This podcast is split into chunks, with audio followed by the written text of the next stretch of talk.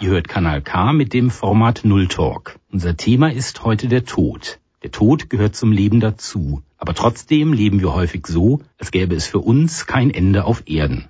Warum sind wir so gut darin, den Tod zu verdrängen? Und was verändert sich, wenn ein Mensch an einer unheilbaren Krankheit leidet? Wenn also der Tod plötzlich mitten ins Leben tritt, dann spielt womöglich die Palliativmedizin eine Rolle. Die Palliativmedizin hat ihren Namen vom lateinischen Palliare. Das Wort Palliare meint, jemandem einen Mantel umzulegen. Wie sieht dieses Ummanteln eines Menschen aus auf der letzten Wegstrecke des Lebens? Das hört ihr gleich im Gespräch mit einer Palliativmedizinerin hier auf Kanal K nach etwas Musik. Am Mikrofon für euch Carsten Nemitz.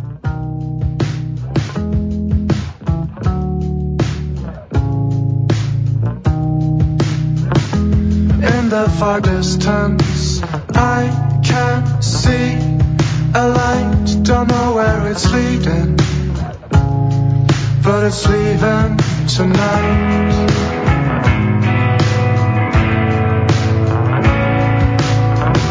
don't know where it's leading.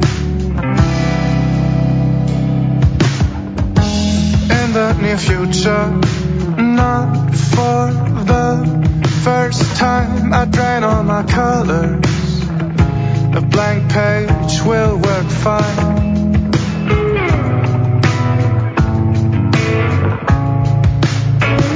I drain all my colors.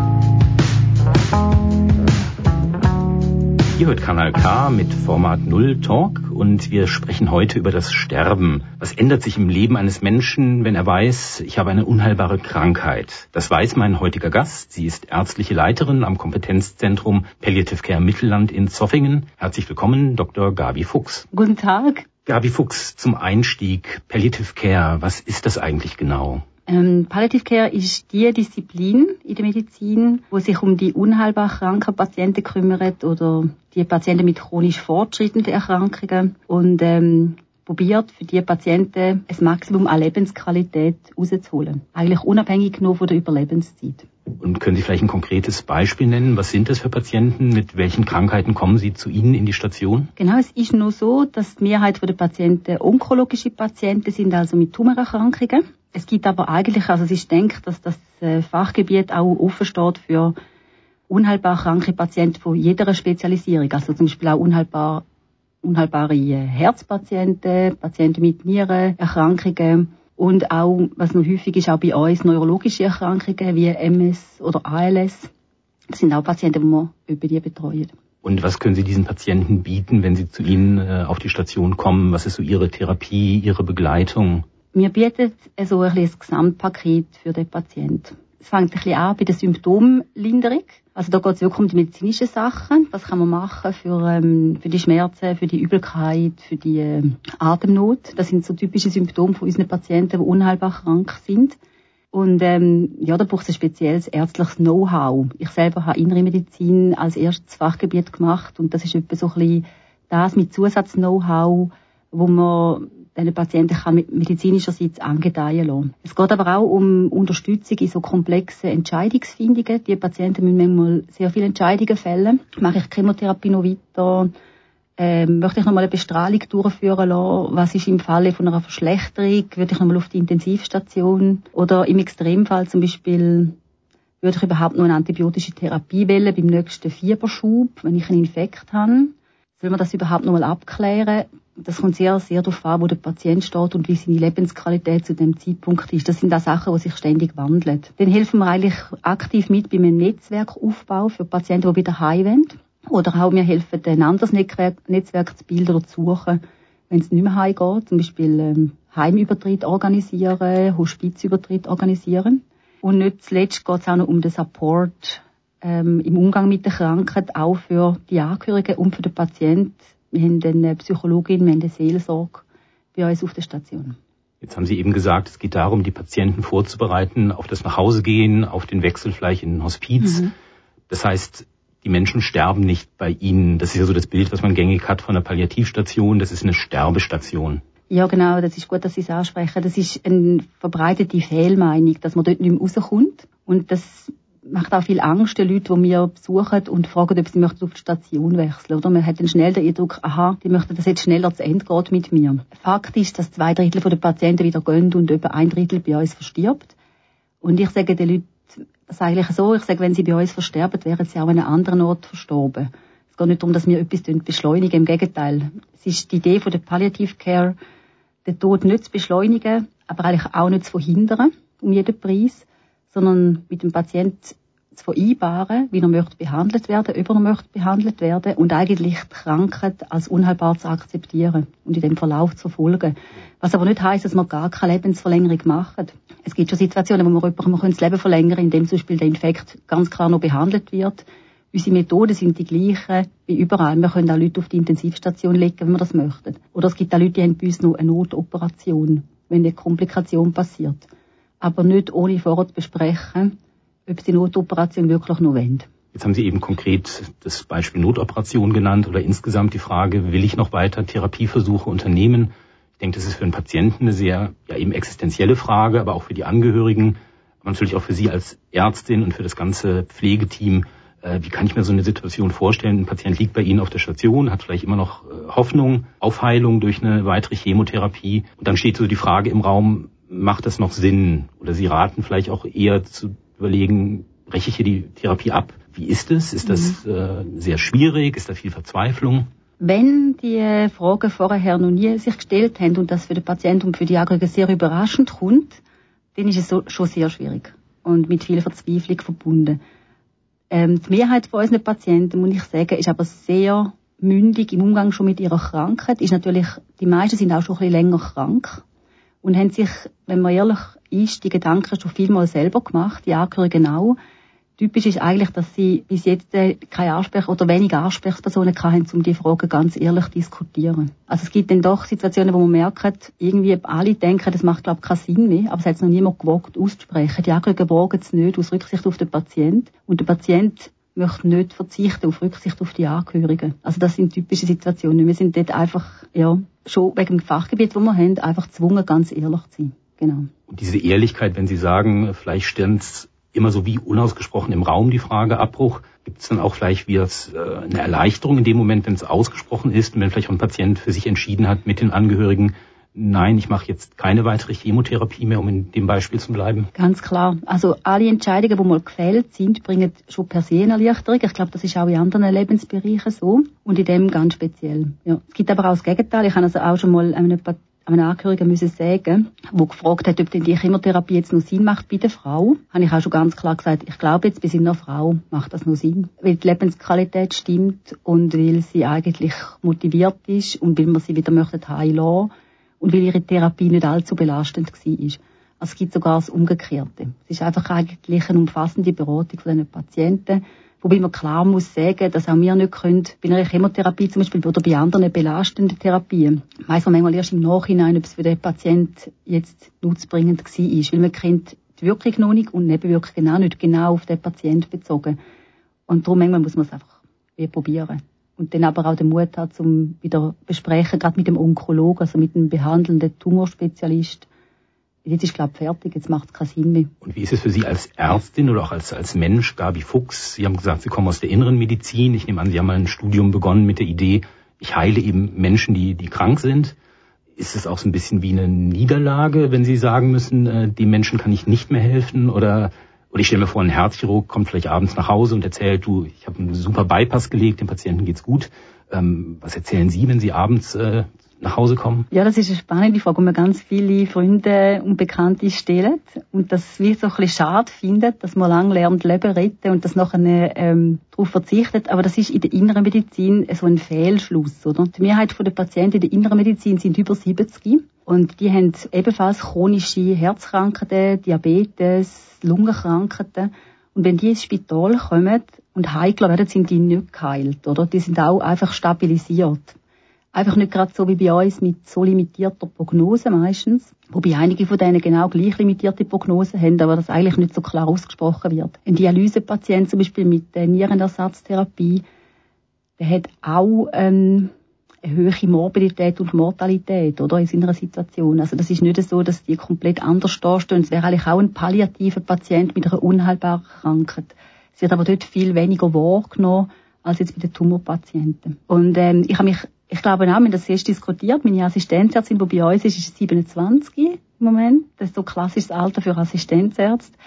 Und äh, ich habe ihr so gesagt, du willst sicher noch ein paar Leben retten auf den Notfall, oder? Bevor du dann weiterhin auf der Palliative Care bleibst. Das ist ganz klar ein Bedürfnis, ja, wenn man vom Studium kommt. Dass man jetzt mal möchte ein paar Herzinfarkte behandeln und schauen, wie es dir gut kommt und ähm, defibrillieren und dort etwas retten. Aber in der inneren Medizin wird man dort relativ schnell desillusioniert, dass das bei vielen Krankheiten so nicht geht. Die Heilung ist eigentlich in der inneren Medizin in vielen Fällen nicht da, sowieso nicht. Aber trotzdem nochmal die Frage, Sie haben vorhin erwähnt, die meisten Patienten sind über 70. Das ist vielleicht auch ein Alter, wo man dann es eher akzeptieren kann, wenn das Leben zu Ende geht.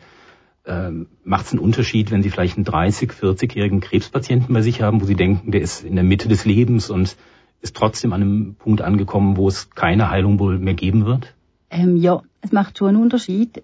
Es kommt sicher noch auf die eigene persönliche Situation und Lebens, Lebenssicht an, wie man das empfindet. Oder wir hatten mal eine Patientin mit Jahrgang 80 ähm, und ich bin in den 70er Jahren geboren und ich habe gemerkt, dass es jetzt neu meine Pflegefachfrauen mit um den Jahrgang 80 sehr, sehr tief trifft. Oder dass jetzt quasi ihres Jahrzehnt auf unserer Palliativstation schon angekommen ist. Äh, wir haben sehr viele Patienten mit 60er Jahrgängen bei uns, im Moment auch gerade. Und das ist schon so, das ist sehr belastend. aber wir tun das auch ausdrucken. Wir tun das wirklich sagen, dass wir verstehen, dass das, und das auch so finden, das ist unfair, das ist unerklärlich, das ist, ähm, eine katastrophale Situation. Die Patienten fühlen sich schon verstanden in dem. Wir Menschen müssen uns wieder daran gewöhnen oder halt immer im Hinterkopf haben, dass wir dort keinen Einfluss haben. Es ähm, tut für uns und für, auch für Angehörige und für äh, Betroffene, glaube ich, auch Dankbarkeit steigern für das, was man erreichen kann. Es ist nicht per se nur negativ. Aber natürlich ist es ganz etwas anderes, ob man jemand, der 90 ist und ähm, schon länger schwer krank oder jemand, der akut mit 35 so einen Tumor hat und drei kleine Kinder daheim hat zum Beispiel, tut betreuen. Interessanterweise ist es aber für viele Patienten auch in vorgeschrittenem Alter immer zu früh, um eine tödliche Krankheit zu haben. Also es ist auch so, dass man 80, auch 80-Jährige mit dem können hadern, dass sie jetzt die Krankheit haben, gerade wenn sie vorher gut weg sind und eigentlich eine gute Lebensqualität haben. Können Sie vielleicht schildern, Sie haben natürlich eine spezielle Beziehung zu den Patienten. Es geht um eine ganzheitliche Betrachtung, haben Sie vorhin gesagt. Es geht eben um, um Leben und Tod. Ist es eine engere Beziehung, als Sie es vielleicht früher auf einer inneren Station hatten? Ist es vielleicht auch eine, eine schönere Beziehung zu den Patienten? Ähm, ja, es ist eine Zeit, also vor allem eine Zeitfrage auch auf dieser Station. Wir können uns mehr Zeit nehmen für Gespräche mit den Patienten. Das ist eigentlich auf der Station selbstverständlich, dass auch ich als Ärztin genau weiß, wer die nächsten Angehörigen sind, dass ich die erkenne, dass ich weiß, wie viele Stegenstufen das es hat in die Wohnung rauf, ähm, dass ich weiß, ob die Spitex schon vor Ort war oder nicht. Das sind so die Sachen, die genauso wichtig sind wie die medizinischen. Und ähm, wir sind da eigentlich ein großes Team, das sich um die all die ganzen Aspekte kümmert, dass man einem Patienten ganzheitlich kann. Aber das Schöne ist, dass Patienten das halt sehr schätzen immer wieder betonen, dass das sonst in den Spitälern natürlich nicht möglich ist. Auch Rundtischgespräche mit den Angehörigen zur Information, Standortbestimmung, wo geht's weiter. Patienten schätzen das extrem. Und schätzen die Patienten das vielleicht auch? Sie haben gesagt, ein kleiner Teil stirbt tatsächlich bei Ihnen. Ist es, es klingt vielleicht jetzt komisch, aber ist es ein besseres Sterben als auf einer Intensivstation im Spital? Das hängt noch ein bisschen von der Betreuung sonst ab. Also ich habe jetzt schon mehrere Zuweisungen gehabt vom, ähm, von der Intensivstation vom Kantonsspital hier in Aarau. Und die Zuweisungen sind super. Die Gespräche, die geführt worden sind, sind sehr ganzheitlich. Die äh, Informationen, die, die Patienten bekommen, sind umfassend und Empathie auch. Also das ist eine sehr gute Betreuung. Im Vergleich zu einer allgemeinen inneren Station, wo halt viel mehr Hektik herrscht, ist es vielleicht wegen dem ein einfacher, weil es ruhiger ist und wir die Zeit haben für Gespräche. Äh, bei uns ist der Fokus Lebensqualität. Und auch in den letzten Tagen. Also da gibt es kein, gibt's keine Vorgabe, die wir erfüllen müssen. Bei uns ist es zum Beispiel häufig so, dass Patienten erst gegen den Mittag gehen duschen. Das ist auf einer normalen inneren Station schwierig, oder? Weil der Tagesrhythmus ist mehr taktet, das ist viel enger. Und was ist, es gibt, also wir sind eine spezialisierte Palliativstation. Man sagt, dass 80 Prozent der Patienten, die unheilbar krank sind, sehr gut können mit allgemeiner Palliativcare betreut werden. Das ist auch Sachen, die Hausärzte anbieten, Internisten gut anbieten, Chirurgen können anbieten. Das ist fachunabhängig. Aber 20 Prozent der schwerkranken Patienten brauchen eine ganz spezielle Betreuung, weil sie zu komplex sind für die Normalstation und die sind vermutlich bei uns besser aufgehoben. Das sind spezielle Medikamentenkombinationen, die die benötigen. Ja, das Thema Lebensqualität auch am Ende des Lebens, auch im Sterben, ist ein spannendes Thema und da kann Gabi Fuchs noch weit mehr drüber sagen. Hier auf Kanal K, aber erst etwas Musik. Kanal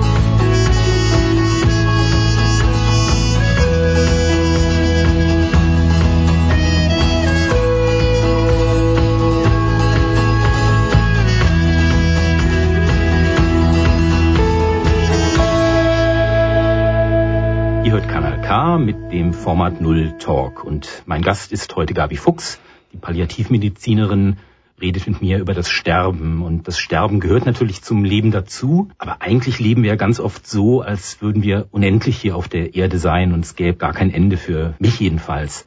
Äh, Gabi Fuchs, warum verdrängen wir so gerne den Tod? Ja, es hat mal jemand gesagt, ich weiß nicht, wer das war, es ist einfach kein sexy Thema. Man möchte ja eigentlich viel erreichen, man hat, jeder hat Pläne und Visionen, man hat sehr viele Möglichkeiten im heutigen Leben. Und es stimmt, man verdrängt es wahrscheinlich aus dem Grund, dass man, es ist eine Angst damit verbunden, man weiß nicht, was kommt. Und es gibt ja wenig Sachen inzwischen, wo nicht so genau wissen, was nachher kommt. Und das ist halt noch ein Faktor. Also es gibt aber auch viele Leute, die sagen, vor dem Tod selber habe ich keine Angst, sondern nur vor dem Sterben also vor dem Leiden. Und ich glaube, es, gehört, es ist auch bis zu einem gewissen Grad ganz normal, dass wir es verdrängen und vor allem denken, der Tod betrifft die anderen und nicht einem selber. Jetzt sagen Sie, die Angst geht ganz stark Richtung Sterben, Schmerzen, Nöte. Wie stirbt denn ein Mensch? Sie haben sicherlich viele Menschen professionell begleitet auf dem, auf dem letzten Weg. Äh, wie sieht Sterben in der Schweiz aus? Meinen Sie konkret am Patientenbett medizinisch gesehen oder eher... Ähm Sicherlich medizinisch, aber schon auch auf einer ja, spirituellen oder, Mhm. oder psychischen Ebene. Genau, also genau. Es gibt verschiedene, kommt natürlich sehr auf die Krankheit an, kommt sehr auf den Patienten an und auf die Begleitung an, die er hat. Nicht alle Leute sind ähm, von engen Angehörigen begleitet, wenn sie ja die Lebensphase eintreten. Ähm, medizinisch gesehen kommt es natürlich darauf an, welches Organ hauptsächlich betroffen ist. Es gibt Leute, die werden einfach schwächer und werden, bleiben immer mehr im Bett und ähm, sterben relativ sanft. Das sind auch Leute, die uns nicht unbedingt brauchen bis zum Schluss. Das sind Leute, die wir können sogar manchmal mit 24 Stunden Betreuung heilen oder mit enger Angehörigenbegleitung oder ähm, in ein Pflegeheim können verlegen Und dann gibt es aber auch Leute, die natürlich schlimme Symptome haben, wie zum Beispiel Atemnot bei Lungenproblemen. Und das sind dann zum Beispiel Problem, wo man sehr schlecht daheim managen kann oder mit viel, viel, wo viel, viel schwieriger sind zum daheim managen, wo man im Spital ganz speziell ähm, und häufig Medikamente spritzen Spirituell und seelisch ist es sehr unterschiedlich. Es gibt so ein bisschen die Erfahrung, dass Menschen, wenn man merkt, dass die Sterbephase an, hat angefangen, werden wir sehr häufig gefragt, und wie lange schätzen Sie jetzt noch, geht das jetzt noch? Und ich habe das gerade vorgestern jemandem gesagt, dass ich glaube, dass die letzten Tage nicht, nicht mehr so groß bestimmt sind nur vom Körper, sondern mehr auch von der Seele und dass es vermutlich jetzt darauf ankommt, wie schnell sich jemand lösen kann. Es gibt das Phänomen, dass ähm, Patienten fast rund um die Uhr von Angehörigen bei uns begleitet werden. Man darf bei uns auf der Station im Zimmer mit übernachten, in einem eigenen Bett. Das ist kein Problem. Und ähm, da gibt es die Angehörigen, die kurz rausgehen, gehen einen Kaffee holen oder schnell ein Telefon machen und wenn sie zurückkommen, ist es so wie gewesen und der Patient ist ohne, ohne Begleitung verstorben, also nicht in ihrem Beisein. Und wir probieren die Angehörigen, die sehr viel bei uns rund um die Tour da sind, ein bisschen auf das vorzubereiten, dass das Phänomen gibt. Vermutlich eine Ablösung von da, von der Welt, fast einfacher ist, wenn einem nicht die liebsten Menschen noch die Hand heben. Das Phänomen beobachten wir manchmal. Es gibt natürlich aber auch Leute, es kommt auf an, wie man vorher war im Leben, wie man gelebt hat früher. Es gibt Leute, die gar nicht gerne allein sind, die sehr froh sind, wenn immer rund um die Tour jemand ist. Und es gibt Leute, die sind sehr gerne ein bisschen allein und sind sich das auch sehr gewöhnt und möchten das gar nicht. Das probieren wir immer individuell herauszufinden und zu ermöglichen. Da vielleicht die Anschlussfrage, verstehe ich Sie richtig, dass Sie sagen, ein Mensch stirbt und geht aus der Welt eigentlich so, wie er vorher auch gelebt hat? Ja, das ist genau so ein beliebter Spruch, wo ich muss sagen, ist, ja, ist zu plakativ, kann man nicht in jedem Detail so sagen. Aber wir haben einmal, ich kann mich gut erinnern, es ist ein Patient gekommen, sich vorstellen, der ist noch nicht bei uns gewesen, der ist von daheim gekommen mit seinem Bruder. Ein sehr ein bescheidener, liebenswürdiger Mann, der hat neue Diagnose gehabt im Mai, ich kann mich erinnern, ist das gewesen, von einem Bauchspeicheldrüsenkrebs und hat uns gesagt, er möchte, solange es geht, daheim bleiben, er möchte auf keinen Fall eine Chemotherapie oder eine Operation anpacken. Er weiß, es ist unheilbar. Aber er möchte so vorbereiten, dass er dann gerade direkt zu uns kommt, wenn es nicht mehr geht. Aber erst zu dem Zeitpunkt. Und das haben wir abgemacht und wir haben so eine Warteliste mit Namen, wo wir ihn dann draufgesetzt haben. Und tatsächlich ist er im August gekommen, also drei Monate später. Wenn es möglich ist, kann man bei unserer Station direkt eintreten in ein Bett ohne Notfallaufnahme, einfach gerade zu uns. Wir haben ihn ja dann schon kennt und haben ihn können zu uns nehmen. Es hat das Bett frei gehabt, wir sind genug Personal gewesen, es ist gerade aufgegangen für uns. Ist ja noch zehn Tage bei uns und ist wirklich wie für ihn geplant und wie erwartet bei uns gestorben. Und wir haben etwa weniger als einen Tag vor seinem Tod das Familiengespräch mit seinen Geschwistern. Und ich habe dort einfach gesagt, ich glaube, das wird bei ihm kein Problem sein, sich abzulösen. Er hat seine Mutter lang betreut, bis sie 103-jährig gestorben ist im Elternhaus und ist dann eigentlich erkrankt später. Und für ihn ist klar gewesen, jetzt noch einfach so lange wie es geht und dann komme ich. Und er ist tatsächlich weniger als einen Tag später verstorben. Also man kann das nicht mal ein bisschen ahnen, aber im Einzelfall kann ich nicht behaupten, ich wüsste, wie jemand wird sterben. Das ist, das wäre wirklich zu viel behauptet. Jetzt haben Sie gerade eine Geschichte von einem Menschen erzählt, der loslassen konnte, der, der gehen konnte. Ähm, es gibt ja ein Gedicht von Dylan Thomas, das so sagt, äh, geh nicht gelassen in die gute Nacht, also das wie so äh, daran appelliert, äh, Kämpfe gegen, gegen den Tod. Erleben Sie das auch, wie so verzweifelte Sterbenskämpfe, Leute, die, die hadern, die wütend sind? Ja, das erleben wir schon auch viel. Und das ist, also, ich sage immer, auf dieser Station lernt man die Leute so gut kennen, dass man am Schluss jeden auf seine Art kann verstehen Das ist vielleicht nur ein Vorteil.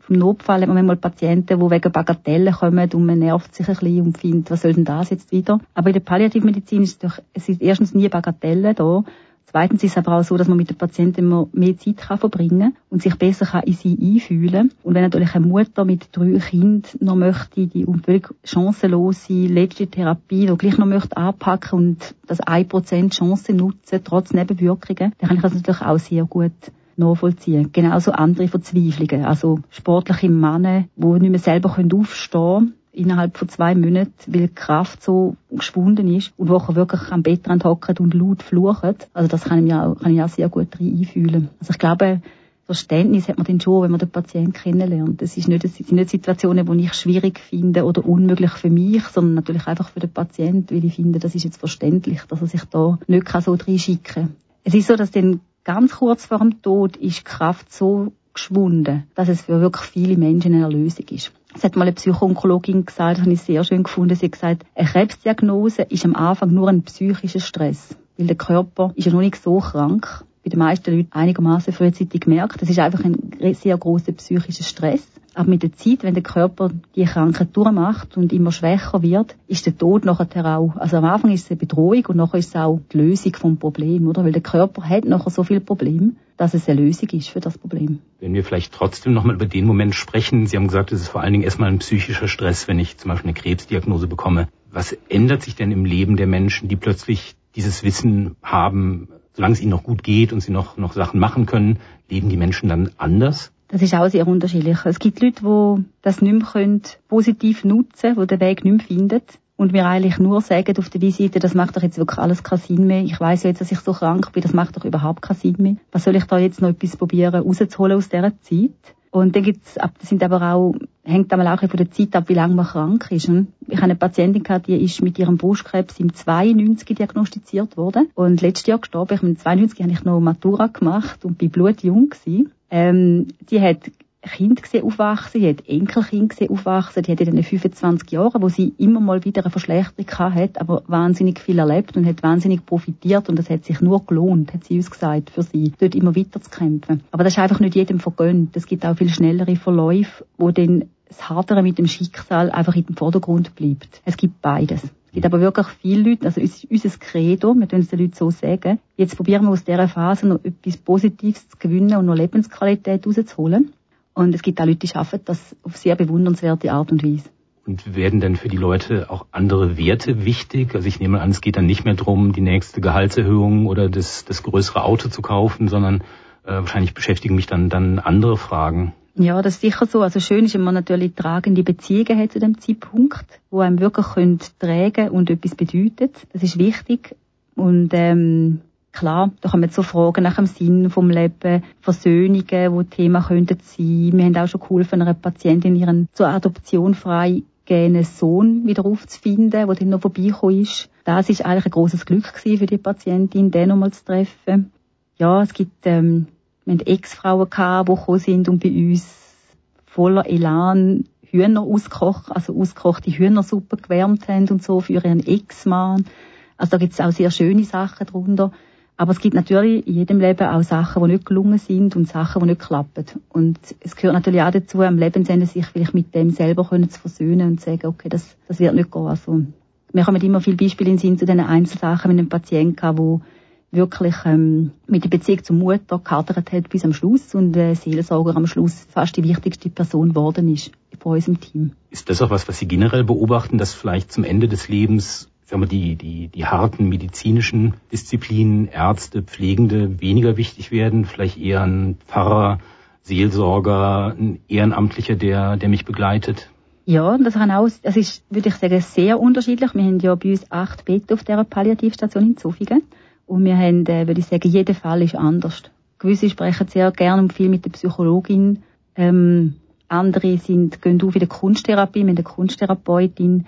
Da gibt es aber auch Leute, die primär auf unseren Besuch auf die, Ärz auf die ärztliche Visite hoffen und hoffen, dass man dort noch etwas verbessern kann. Also es ist sehr unterschiedlich. Mhm. Und Sie haben gesagt, Sie haben ein sehr breites Angebot an, an Therapien und eben ein Bereich sind auch ehrenamtliche Mitarbeitende. Was sind das für Menschen, die sagen, ich nehme Teil meiner Freizeit und arbeite auf einer Palliativstation oder helfe auf einer Palliativstation? Ja, das sind ähm, mehrheitlich Frauen, nicht ganz ausschließlich Frauen, so ein bisschen im Pensionsalter, wo ähm, zum Teil früher schon soziale, in sozialen Berufen geschafft haben, aber nicht unbedingt. Es kann auch mal jemand ganz anders sein und sich natürlich viele Gedanken zu dem machen. Und ähm, ja, ich denke, es sind sicher Menschen, die wie wir auch, die dort fix angestellt sind, etwas können für sich auch profitieren von dem Kontakt mit diesen schwerkranken Patienten. Das ist sicher sehr eine bereichernde Arbeit. Und ähm, ich erlebe es auch sehr gut. Im Moment, wir haben es ganz frisch aufgebaut. Sie kommen jetzt dritte, drei Frauen jeden Montagnachmittag, ähm, machen einen Kaffee-Kuchen-Treff für Patienten und schauen dann punktuell, wer ein Gespräch braucht und wer nur etwas möchte trinken und wer vielleicht schon so viel Besuch hat, dass es gar nicht nötig ist. Und parallel können wir äh, Freiwillige aufbieten, wenn wir schwierige Situationen haben, wo wir eine 1 zu 1 Betreuung brauchen. Das kann sein bei deliranten Patienten, die komplett verwirrt sind und nicht wissen, was sie genau machen. Es kann aber auch sein zur Sterbebegleitung. Ist aber nicht primär zur Sterbebegleitung. Die Freiwilligen sind für uns eher eine Teamergänzung, ja, für auch gute Gespräche zu führen mit den Patienten. Das war jetzt schon kleiner Einblick in die Palliativstation in, in Soffingen. Äh, wir werden im nächsten Teil uns noch ausführlicher unterhalten, wie es eigentlich in der Schweiz insgesamt mit der Palliativversorgung aussieht, was es allenfalls auch für Defizite gibt. Und auch darüber kann Gabi Fuchs uns viel erzählen und äh, das alles hier auf Radio Kanal K nach etwas Musik.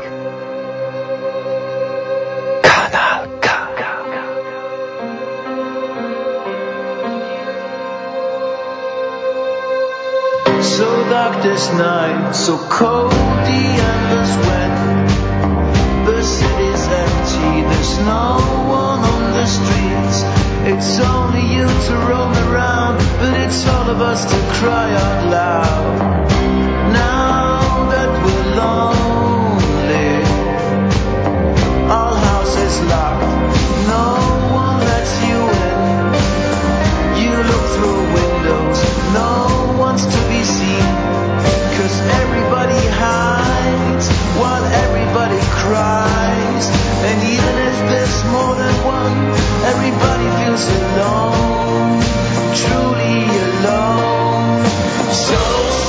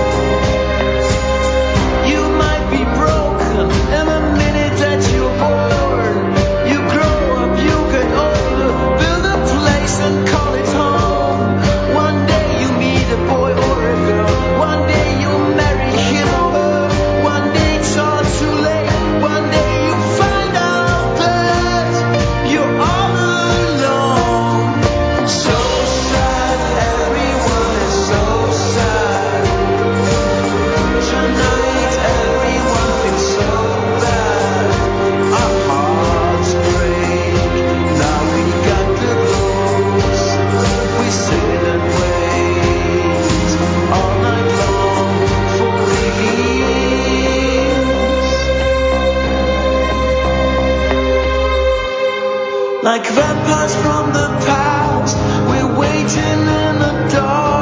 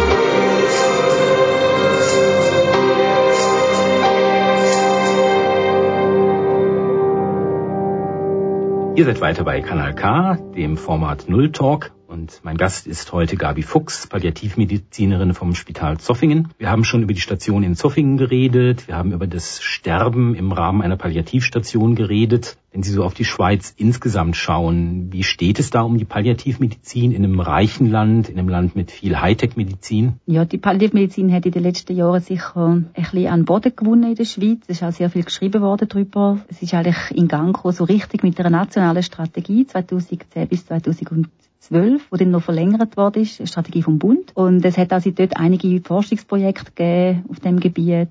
Aufbau von Stationen in der Schweiz hat, ähm, hat Fortschritte gemacht. Aber das Ziel, dass es für alle Patienten flächendeckend vorhanden ist und alle Zugang haben, ist schon noch nicht in dem Sinne erreicht. Es gibt also schon noch einiges, was man muss verbessern. Gerade auch in der ambulanten Versorgung, zum Beispiel mobile Dienste daheim, wo Patienten daheim besuchen, gibt es noch Verbesserungen, die wir uns sehr stark wünschen. Um vielleicht auch mal die eine oder die andere Hospitalisation können von vornherein vermeiden. Ähm, Finanzierung ist noch ein großes Thema, weil es gibt die sogenannten DRGs, die Fallpauschale, wo es in anderen Fachgebieten gibt, auch bei uns. Und das ist jetzt für Palliativcare bis jetzt äh, in dem, in der Art, wie es ausgestaltet ist, noch nicht befriedigend, sodass das Fachgebiet einfach sehr defizitär ist und für die Spitäler eine Belastung darstellt, so ein Fachgebiet zu führen, also eine finanzielle Belastung darstellt.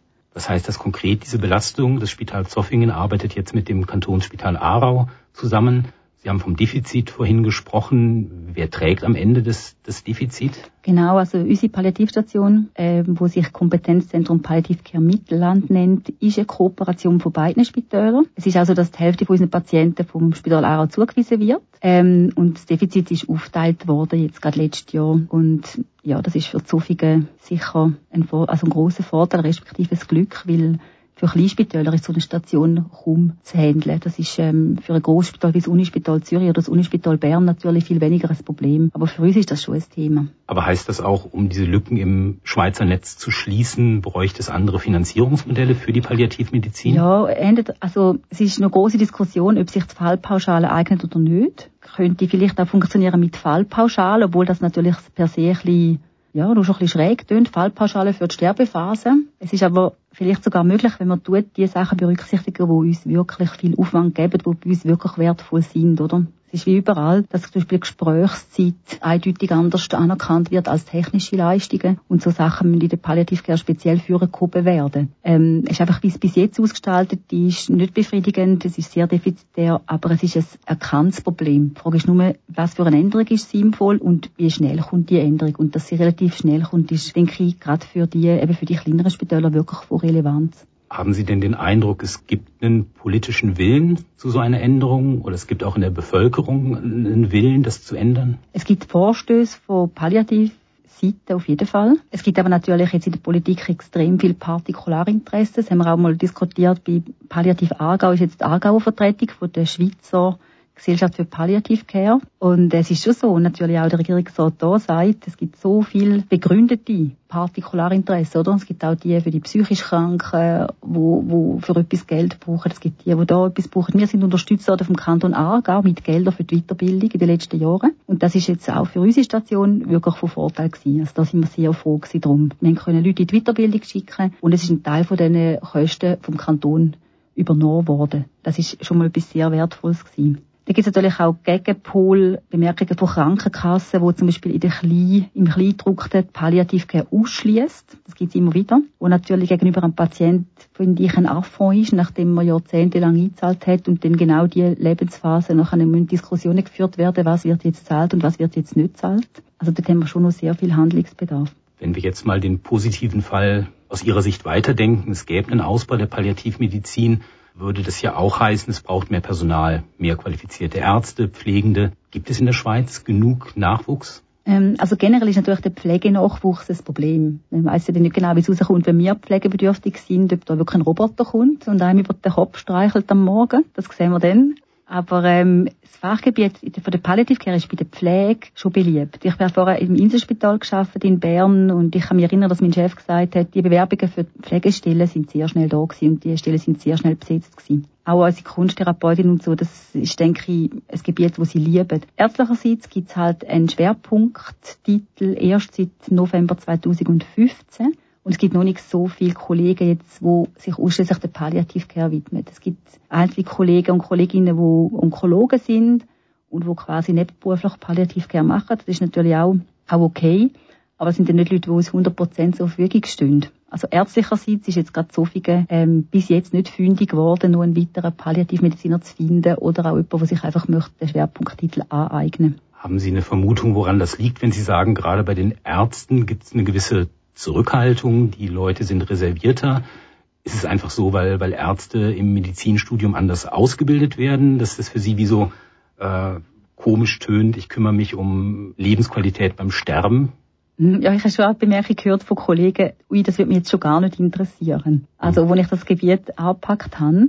Aber ich glaube, es ist ja so eine große Feminisierung da vom Arztberuf und auch viele, viele Frauen, die Teilzeit arbeiten im Verlauf. Ich glaube, eigentlich am Interesse wird es nicht liegen. Vielleicht ist es einfach auch noch ein bisschen früh. Der Schwerpunkttitel gibt es erst zweieinhalb Jahre. Und zum Erwerben braucht man ähm, theoretische Weiterbildung und Erfahrung auf einer Palliativstation, praktische Erfahrung beim Mitschaffen. Und vielleicht ist es einfach noch ein bisschen früh. Vielleicht sind wir in fünf Jahren viel besser dran. Aber eben, Sie haben ja auch konkret gesagt, in, in Zoffingen, Sie haben im Moment acht Betten. Auch Sie wollen eher wachsen oder Sie sagen, der Bedarf ist, ist eher größer. Aber es könnte dann allenfalls den, den Engpass bei den, bei den Ärzten geben. Ja, also wir haben jetzt, äh, streben das Jahr Zertifizierung auf unserer Station und äh, hoffen, dass das kann durchgeführt werden. Wir sind nachher dann eigentlich ähm, vom Qualitätsstandard her klar on the map und hoffen eigentlich, dass das dann vielleicht auch Leute anzieht, die möchten eine Weiterbildung machen in dem Gebiet, die sich die Zeit möchten anerkennen lassen. Das wäre eigentlich dann kein Problem. Ja, ich bin gespannt. Zofig ist natürlich jetzt auch von der Lokalisation her geografisch nicht gerade Zürich.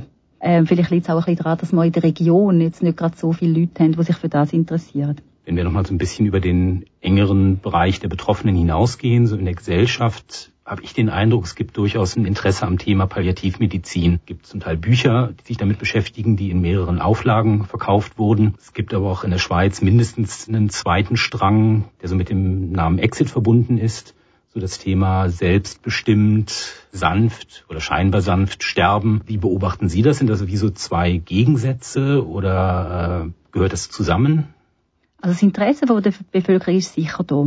Ähm, auch die Patienten, die wir betreuen, wir haben pro Jahr etwa 160 stationäre Patienten auf dieser Station. Die Patienten und ihre Angehörigen, die sind, von denen sind die meisten froh, dass sie bei uns sind und dass sie erlebt haben bei uns. Und wir sagen einmal den Leuten, wenn sie zufrieden sind, dann sagen sie doch einfach, erzählen sie es einfach weiter. Das ist für uns wichtig, dass, äh, dass das äh, klar wird und dass auch die Station bekannt wird im Volk, dass es das überhaupt gibt in Zofingen. Das ist noch nicht überall so. Ich habe mal jemanden gefragt aus Zofingen, gerade letzte haben sie von dieser Station schon gewusst gehabt und sie gesagt, nein, sie haben wirklich nicht gewusst, dass sie im, am gleichen Ort so eine Palliativstation hat.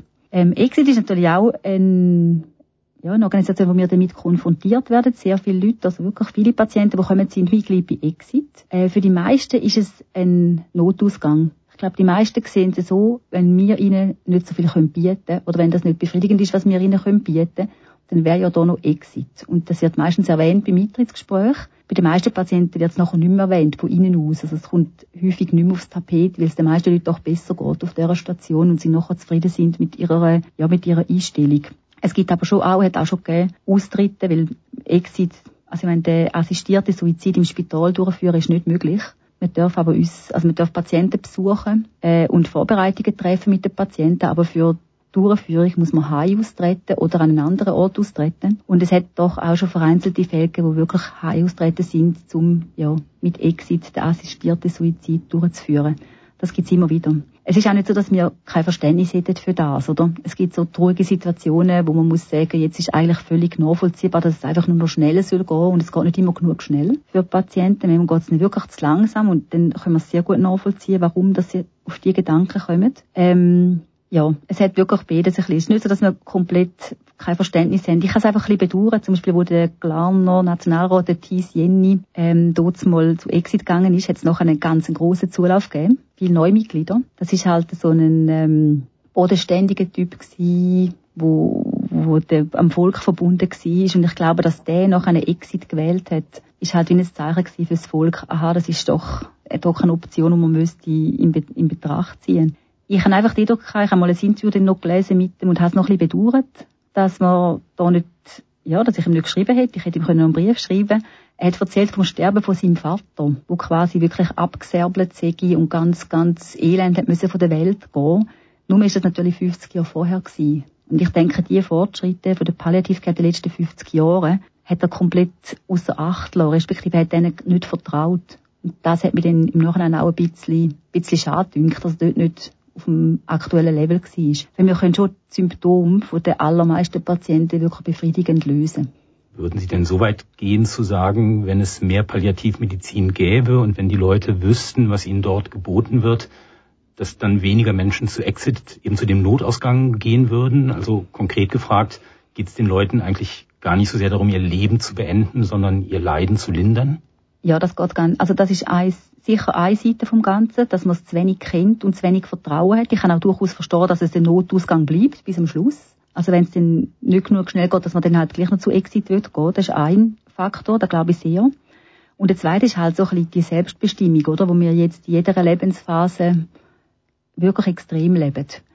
Dass man eigentlich möchte selber entscheiden, selber das managen und nicht möchte angewiesen sein auf andere. Und mein ehemaliger Chef in Bern, der Professor Eichmüller, hat einmal gesagt, dass Autonomie, der Gedanke von der Autonomie und Hunderte werden einfach schlecht miteinander einhergehen. Kann einerseits möchte man viel älter werden, man möchte noch viel länger auf der Welt können sein und dann alles autonom durchziehen. Und das ist natürlich wie eine Illusion. Also wir hatten mal zwei 91-Jährige, ein Ehepaar gehabt, die haben sich selber versprochen, gemeinsam, dass sie nie in ein Pflegeheim gehen. Und das ist natürlich dann mit 91 ein ganz schwieriges Unterfangen. Da kann nicht der eine der andere abfangen. Und was dann einfach passiert, ist, dass mehr Akutspitalaufenthalt äh, resultiert. Also vielleicht muss ich Bevölkerung oder wir uns alle auch ein bisschen daran gewöhnen, dass man die Autonomie zwar lebt mit bis in einem gewissen Alter, aber dass es dann automatisch schwierig wird. Nur schon wegen der normalen, in Anführungszeichen, körperlichen Gebrechen, die das Alter so mit sich bringt. Jetzt haben Sie vor einigen Jahren den Weg der Palliativmedizin für sich als, als Mensch Gabi Fuchs gewählt. Ich weiß nicht, ob Sie dort auch die nächsten Lebens- und Arbeitsjahrzehnte bleiben wollen, aber Sie wirken auf mich so. Vielleicht mal die persönliche Frage. Was ist das Schöne an der Disziplin, in der Sie jetzt arbeiten? Also das Schöne für mich ist der ganz enge Kontakt zu den Patienten, zu den Familien. Es hat mal jemand gesagt, ich lerne von jedem Patienten etwas dazu und ich denke, das ist nicht übertrieben. Ich lerne von jedem Patienten etwas dazu, zum Teil auch Sachen über, über Krankheiten, aber auch ganz, ganz andere Aspekte, wo die aus ihrem Leben erzählen. Das ist vielleicht eben auch gerade eine Lebensphase, wo man sehr viel aus ihrem Leben erzählt. Die Menschen erzählen Sachen, die ihnen Sorgen gemacht haben, Sachen, die nicht gelungen sind. Die die Lebensgeschichten geben uns als Team wirklich viel Input, wo man selber darüber nachdenkt. Es führt zu einer Dankbarkeit gegenüber dem, was man hat. Und so nicht einfach, ich bin da, in dem und dem bin ich besser dran, sondern man sieht einfach mehr Tiefe. Und es sind sicher Menschen, auch nicht nur ich, im ganzen Team, wo halt auch findet, dass die schwierigen Seiten vom Leben, dass irgendwie halt auch dem Tiefe geben und nicht negativ sind. Also ich glaube nicht, dass es negativ ist. Ich sage immer, wenn man jetzt auf Lesbos gegangen ist, go Flüchtlingsboot reinziehen und retten und der Flüchtling ist go helfen, geht man ja nicht, weil es speziell lustig, witzig, unterhaltsam oder äh, prickelnd ist, sondern man geht, wenn man etwas möchte verbessern. Und ich glaube, das ist halt der Aspekt, der uns verbindet. Das war das Gespräch mit der Palliativmedizinerin Gabi Fuchs. Ich kann sagen, ich habe von Ihnen viel gelernt in den letzten Minuten. Und ich habe es nicht als lustig empfunden, aber auch ganz und gar nicht als traurig, sondern als, äh, eine, sehr, als eine sehr spannende und schöne Erfahrung. Und ich danke Ihnen für Ihren Besuch. Danke auch vielmals.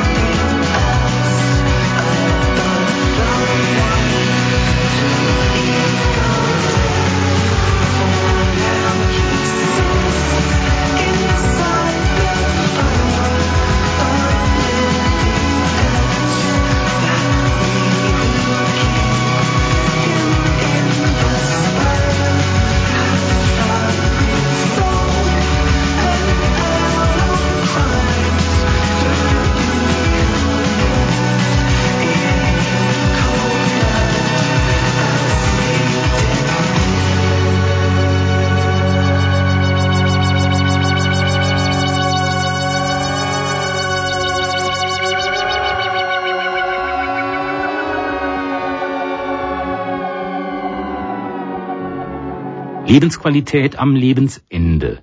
Dieses Ziel hat die Palliativmedizinerin Gabi Fuchs. Sie begleitet unheilbar kranke Menschen und sie hilft ihnen dabei, das Leben loszulassen. Es geht vermutlich leichter, wenn ein Mensch sich nicht vor lauter Schmerzen krümmen muss und mit sich und seinem Leben im Reinen ist. Aber selbst in der reichen Schweiz gibt es längst nicht überall eine gute palliativmedizinische Versorgung. Denn dafür braucht es viel Wissen und viel Zeit und das ist teuer. Am Ende geht es also auch darum, was uns gutes Sterben wert ist. Das war der Format Null Talk mit der Palliativmedizinerin Gabi Fuchs. Mein Name ist Carsten Nemitz. Schön, dass ihr uns zugehört habt.